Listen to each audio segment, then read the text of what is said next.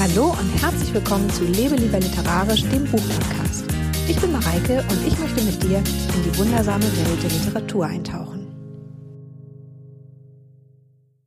Heute geht es im Lebe lieber literarisch Podcast um ein richtiges literarisches Phänomen, das auch noch ein Rätsel birgt.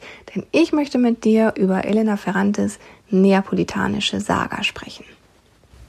Ich weiß nicht, ob es dir genauso geht, aber in den letzten Monaten bin ich mit so vielen Frauen ins Gespräch gekommen, die Elena Ferrantes neapolitanische Saga entweder gerade lesen oder schon gelesen haben. Also ich habe wirklich das Gefühl, dass jede Frau, mit der ich über Literatur ins Gespräch komme, egal ob Verwandte, Freundinnen, Kolleginnen, Urlaubsbekanntschaften, egal, jeder kennt Elena Ferrante irgendwie. Und jetzt habe ich auch noch gerade auf einem anderen Podcast, der übrigens ganz toll ist, das ist der Feuilleton Podcast, schreibe ich hier unten in die Shownotes, schreibt sich ein bisschen eigenartig, kannst du aber wie gesagt in den Shownotes nochmal nachlesen. Also auf diesem Feuilleton Podcast habe ich gehört, dass äh, Elena Ferrantes neapolitanische Saga sogar als Serie verfilmt worden ist. Also Elena Ferrante ist im Moment echt überall.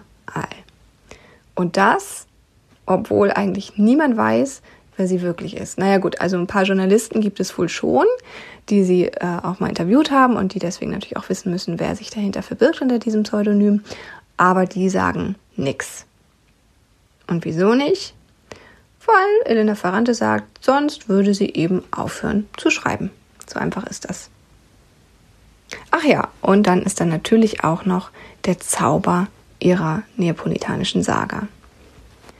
Ich bin mir fast sicher, dass ich dir an dieser Stelle nichts mehr über den Inhalt von Elena Ferrantes neapolitanischer Saga erzählen muss, denn nach all meinen Erfahrungen ist es höchstwahrscheinlich, dass du ihre vier Romane schon gelesen hast, also die Romane Meine geniale Freundin, die Geschichte eines neuen Namens, die Geschichte der getrennten Wege und die Geschichte des verlorenen Kindes. Das sind eben die vier Romane der neapolitanischen Saga und ich gehe einfach mal davon aus, dass du sie kennst, weil du sie gelesen hast oder die Serie geguckt hast oder etwas darüber gehört hast. Wenn nicht, dann kannst du das tun, zum Beispiel beim Feuilleton-Podcast. Oder du liest sie eben auch selber, das kann ich dir auch nur sehr empfehlen.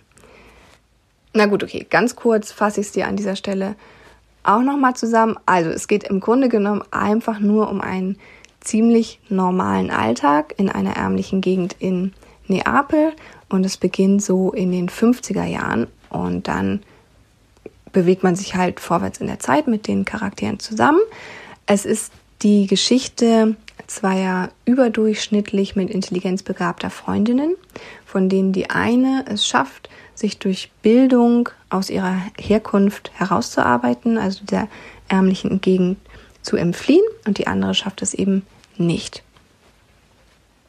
So einfach kann man die ganze Saga zusammenfassen.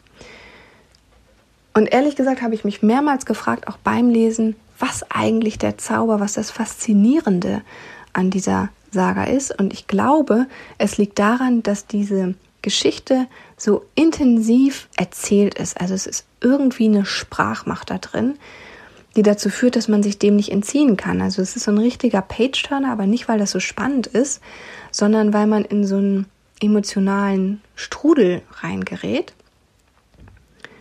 Und es ging mir auch mehr als einmal so, dass ich die Protagonistin am liebsten an die Wand geklatscht hätte. Also es ist jetzt nicht so, dass man sich ständig wunderbar mit den Figuren identifizieren kann, aber genau, genau das ist es natürlich auch, was die Faszination ausmacht. Also ganz kurz gesagt, es ist einfach wirklich ein herrliches Leseerlebnis. Also es ist wirklich eine tolle Lektüre. Ich weiß nicht, ob du die Folge gehört hast, aber vor nicht allzu langer Zeit habe ich so ein bisschen über Authentizität und Anonymität in der Literatur nachgedacht. Wenn du das nicht gehört hast, die Podcast-Folge, hör sie dir gerne nochmal an. Ich verlinke sie dir in den Show Notes nochmal. Und auch auf meinem Blog lebelieberliterarisch.de, auf dem ich übrigens die ganze Folge auch nochmal verschriftlicht habe, findest du einen Link zu dem Artikel über Authentizität in der Literatur. Und auch Elena Ferrantes Neapolitanische Saga gehört in dieses Spektrum von Romanen, die ganz viel mit Realismuseffekten oder so Realitätseffekten arbeiten. Also das einmal der Ort, an dem das Ganze spielt, das ist Neapel. Dazu kommt dann natürlich die Zeitgeschichte, also zunächst mal im ersten Band die 50er Jahre und später dann natürlich auch noch andere Jahrzehnte und dann kommen die politischen Verhältnisse dazu, die eben zu diesen verschiedenen Zeitepochen geherrscht haben und auch eine realistische Erzählweise. Aber der mit Abstand größte Clou ist meiner Meinung nach die Anonymität der Autorin. Denn dass sie unter Pseudonym schreibt und natürlich dadurch ihren wahren Namen nicht offenbart, das lässt uns als Leser immer nur so vermuten, dass ihre Geschichten wahrscheinlich wahr sind. Denn warum sollte eine wunderbare Autorin von Fiktionen sich irgendwie verstecken? Also wenn da keine Wahrheit drin steckt, dann gibt es ja keinen Grund in unseren Leseraugen für eine Autorin, um sich zu verstecken. Also es gibt zumindest keinen sichtbaren Grund. Wenn aber jemand über Alltagsbrutalität, ungerechte Verhältnisse, mangelnde Gleichberechtigung sowohl zwischen Arm und Reich als auch zwischen Männern und Frauen und auch über so mafiöse Strukturen äh, schreibt, dann vermuten wir, dass derjenige Angst hat und dass er sich deswegen auch verstecken möchte. Und zwar ist das natürlich ähm, die Angst davor, aufgedeckt zu werden oder als so eine Art Whistleblowerin ausgemacht zu werden. Vielleicht ist es aber auch die Angst davor, bedroht zu werden oder es ist Angst davor, dass man selber oder diejenigen, die man liebt, irgendwie in Gefahr geraten. Und wahrscheinlich lässt uns genau diese Vermutung, also diese Angstvermutung oder es ist eigentlich schon eine Unterstellung, denken, oh, das ist alles wahr, sie hat es wirklich alles erlebt. Und schwupps ist das nämlich wieder da, dieses prickelnde Gefühl beim Lesen, das man eben bekommt, wenn man den Eindruck bekommt, dass das, was man liest, wirklich der Wahrheit entspricht. Aber diese Realismuseffekte sind noch längst nicht alles, was diese neapolitanische Saga von Elena Ferrante so zauberhaft macht. Also ich kann das gar nicht mit einem anderen Wort beschreiben. Ich finde, die haben einfach so ihren ganz eigenen Zauber. Und es fällt mir nicht leicht, deswegen nenne ich es wahrscheinlich auch zauberhaft, das zu beschreiben, warum die Sprache, die sie verwendet, eigentlich so mächtig ist. Denn es ist eigentlich eine einfache Sprache, es ist keine Sprachbrutalität oder irgendwas, was einen so richtig aufrüttelt, sondern es ist einfach eine ganz subtile Sprachmacht. Und zu Beginn der Lektüre dachte ich tatsächlich noch, naja, also äh, so eine besondere Geschichte ist das ja jetzt nun nicht. Da sind eben zwei Freundinnen, das ist vielleicht sogar ein bisschen kitschig oder auch banal. Die eine himmelt die andere auch so ein bisschen an. Also die Protagonistin ist sehr eingenommen von ihrer genialen Freundin, die eben so intelligent ist. Also wirklich am Anfang hatte ich das Gefühl, es könnte sein, dass ich mich hier in einen kitschigen, banalen Roman begebe und dass ich ihn vielleicht sogar auch wieder weglege. Aber dazu ist es nicht gekommen. Und zwar, weil ich mich irgendwie fast schon gezwungen fühlte, weiterzulesen. Also nicht so wie jetzt bei einem Krimi oder so, wo ständig irgendwas Spannendes passiert und man so eine atemlose Spannung hat, sondern das war eher so ein bisschen wie gebannt sein. Also klar ist man irgendwie auch ein bisschen gespannt darauf, wie es weitergeht, aber eben nicht so wie beim Kriminalroman, sondern das ist eben so eine feine, subtile Spannung, in die man da reingezogen wird. Und damit schafft Elena Ferrante es tatsächlich, einen irgendwie über die Sprache in den Bann zu ziehen. Und ehe man sich's versieht, hat man dann auf einmal vier ziemlich dicke Romane durchgelesen aufgefallen, dass ich am Anfang erwähnt habe, dass ungefähr jede Frau, die ich kenne oder kennengelernt habe in den letzten Jahren, diese neapolitanische Saga gelesen hat oder gerade liest. Für Männer in meinem Bekanntenkreis gilt das übrigens nicht. Also natürlich lasse ich mich hier gern eines Besseren belehren, also hinterlass mir auch gerne Kommentare hier oder auf meinem Blog, wenn du ein Mann bist, der Elena Ferrante gelesen hast. Würde mich mal interessieren. Aber ich habe so die Vermutung, dass wir es hier mit einer Art von Frauenliteratur zu tun haben. Warum ist das so?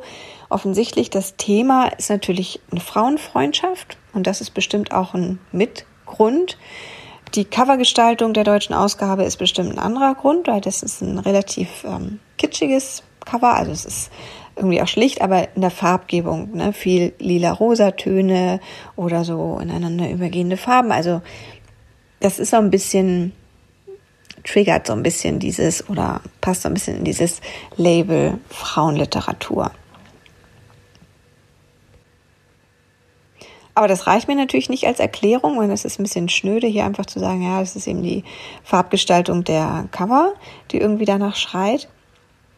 Nee, ich glaube tatsächlich, dass diese schonungslose Offenheit über eine weiblich geprägte Lebensrealität, weil wir eben nun mal durch den Blick dieser Protagonistin, also dieser weiblichen Figur, ähm, gelenkt werden, dass diese, dieser Blick auf die weibliche Lebensrealität dafür sorgt, dass die Romane eben hauptsächlich von Frauen gelesen werden.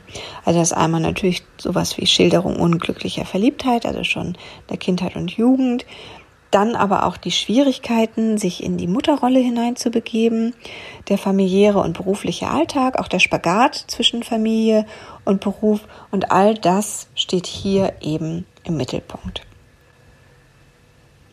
Und auch das gehört dazu, ich habe das auch schon gesagt, dass man die Protagonistin manchmal am liebsten schütteln möchte, weil ihre Entscheidung oft eben gar nicht irgendwie poetisch oder heroisch oder irgendwie literarisch, übermenschlich, was auch immer sind. Und von allen diesen Frauenrealitäten, die sie einem so zeigt und von denen man manche auch wirklich äh, ganz merkwürdig findet, ist diese Freundschaft zu ihrer besten Freundin die intensivste und auch die, die einen am häufigsten schockiert.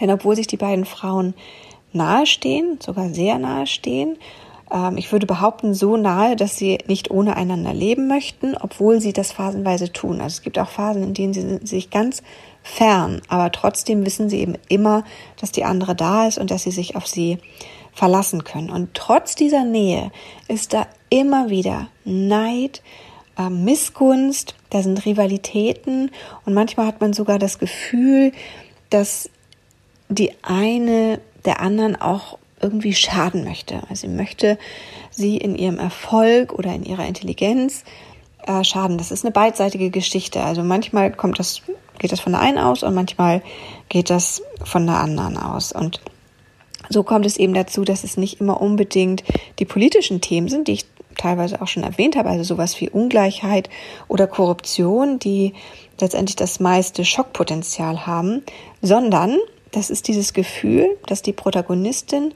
und ihre Freundin dem, also nicht nur die eine beste Freundin, sondern auch die anderen Freundinnen, dem überhaupt nichts entgegenzusetzen haben. Wahrscheinlich auch, weil sie nicht richtig zusammenhalten, also weil sie irgendwie das immer wieder zulassen, dass Neid und Missgunst und so weiter in ihre Freundschaft Einzug halten. Aber irgendwann kommt da dann tatsächlich doch noch dieser Punkt, an dem die Protagonistin Lenou, also die heißt eigentlich Elena, genauso wie das Pseudonym der Autorin, auch wieder Realismuseffekt hier, Achtung, Achtung, also Lenou ist ihr Spitzname und ihre Freundin Lila, irgendwann erkennen die beiden halt, dass sie zusammen großartige und wirkmächtige Literatur schaffen können. Also eigentlich erkennen sie das schon sehr früh, nämlich in ihrer Kindheit haben sie schon den Plan, aber bis sie erkennen, dass sie auch das umsetzen können, dass sie das tatsächlich gemeinsam schaffen können. Das dauert eben ein bisschen, da vergeht ziemlich viel äh, Zeit. Und ähm, dann ist es auch so, dass zu dem Zeitpunkt schon fast wieder das Verschwinden der einen Freundin. Also das ist der Erzählanlass der ganzen Saga ist, dass die eine Freundin verschwunden ist. Und das kommt fast genau mit diesem, dieser Erkenntnis zusammen, dass die beiden eben zusammen diese wirkmächtige Literatur schaffen können. Und wieder scheinen sich hier eben auch Fiktion und Realität zu verweben. Ne? Also einerseits über dieses äh, Pseudonym der Autorin, das sich deckt mit dem Vornamen der Protagonistin und dann aber auch mit dieser Wirkmacht der Literatur. Also da hat man wieder das Gefühl, aha, also ist diese neapolitanische Saga genau das, nämlich ein wirkmächtiges Stück Literatur. Wie du wahrscheinlich weißt, wenn du dieses Podcast schon länger abonniert hast, mache ich ja viel digitale Geisteswissenschaften und da geht es natürlich auch irgendwie darum, literarische Rätsel zu erkennen und letztendlich auch zu entschlüsseln und zu enträtseln. Und ich habe auch tatsächlich den Eindruck, dass so ein richtiges Rätsel in unserer digitalisierten Welt so ein bisschen was wie ein rosafarbener Elefant ist, also was sehr, sehr Seltenes. Und um ehrlich zu sein, hätten wir natürlich die Mittel, also wir digitalen Geisteswissenschaftler, um dieses Rätsel aufzudecken und um tatsächlich herauszufinden, wer Elena Ferrante wirklich ist. Alles, was wir dazu brauchen, ist ihre Literatur, die haben wir eh, ein Verdacht, wer es sein könnte, und dann Vergleichstexte von demjenigen, den wir eben im Verdacht haben. Und dann könnte man das mit der Stilometrie, also mit der Autorschaftsattribution, einem Verfahren, um Texte Autoren zuzuweisen, relativ einfach höchstwahrscheinlich entschlüsseln oder dem zumindest nahe kommen. Und ich habe schon gesagt, ich vermute, dass das in 0, nix gemacht werden könnte. Und um ganz ehrlich zu sein, juckt es mich natürlich schon so ein bisschen in den Fingern. Also man hat natürlich schon manchmal so dieses Gefühl, oh, das könnte man jetzt einfach mal ausprobieren und einfach mal machen. Denn schließlich ist es ja auch mein Job, Literatur zu entschlüsseln. Und das ist, äh, mache ich nicht nur, weil es ein Job für mich ist, sondern weil mir das eben auch Spaß macht und weil mich das reizt. Und vielleicht ist es auch so, dass die Journalisten, die sie bereits interviewt haben und die das Geheimnis kennen, dieses Gefühl auch nachvollziehen können. Also dass es ihnen manchmal auch in den Fingern juckt oder es ihnen auf der Zunge liegt, denn auch sie sind ja Leute, die von Berufswegen sowas wie Wahrheitsfinder sind, also die irgendwie sich dem verpflichtet fühlen, Dinge aufzudecken. Und ich vermute mal, das liegt ihnen auch irgendwie im Blut. Aber sowohl die Wissenschaft als auch die Presse halten hier die Füße still. Also niemand verrät dieses Geheimnis. Und das ist zum Beispiel eine ganz andere Situation als damals. Ich weiß nicht, ob du das mitbekommen hast. Ein äh, Debütroman rauskam von einem sogenannten Robert Galbraith. Und da wurde eigentlich sofort vermutet und dann auch ermittelt, dass es sich dabei um J.K. Rowling, also um ein Pseudonym von J.K. Rowling handeln könnte. Und das wurde dann auch mit silometrischen Methoden tatsächlich belegt oder bestätigt. Und dann kam eben auch nochmal von Rowling die Rückversicherung. Ja, das stimmt also tatsächlich. Das zeigt also, dass wir sowas können, dass wir solche Dinge entschlüsseln können. Warum lassen wir also Elena Ferrante in Ruhe? Es ist vielleicht die Drohung, die ich schon erwähnt hätte, oder dieses, diese Ankündigung eher, dass sie sagt, ähm, sie würde dann nicht mehr schreiben. Reicht das schon? Hm. Ich glaube nicht. Ich glaube, hier spielt noch was anderes mit rein und das ist nämlich der Verlust genau dieses Zaubers, den ein solches Rätsel eben an sich hat. Denn wenn jetzt irgendjemand einfach so herausposaunen würde, wer Elena Ferrante wirklich ist, dann würde ja die ganze Ungewissheit über diese Frage nach der Authentizität flöten gehen. Je nachdem, wer sie ist, würde sich dann ihre Sprachmacht auflösen. Entweder in ein, ach, sie ist also bloß eine aus der Oberschicht, die gelernt hat, die Worte sorgsam in eine Fiktion zu spinnen, also ist das alles einfach gar nicht authentisch und gar nicht real in dem Sinne, wie wir es vermutet haben.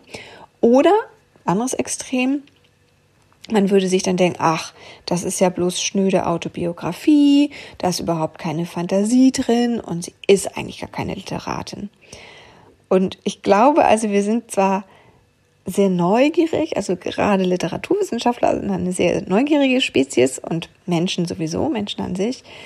Aber diese Neugier geht uns nicht über den Zauber guter Geschichten. Und zu Elena Ferrantes Fiktion gehört eben auch das Geheimnis ihrer Identität. Und weil es Teil ihrer Geschichte ist, ist diese also ihre Identität auch unantastbar. Und mehr möchte ich dazu heute auch gar nicht sagen. Ich möchte nur noch einen letzten Appell an dich richten. Lies, wenn du es noch nicht getan hast, Elena Ferrantes Neapolitanische Saga. Es lohnt sich wirklich. Ein tolles Phänomen und ein Rätsel der Literaturwissenschaft. Ich freue mich jetzt mit dir zusammen auf die nächste Woche, wenn es hier wieder heißt, lebe lieber literarisch.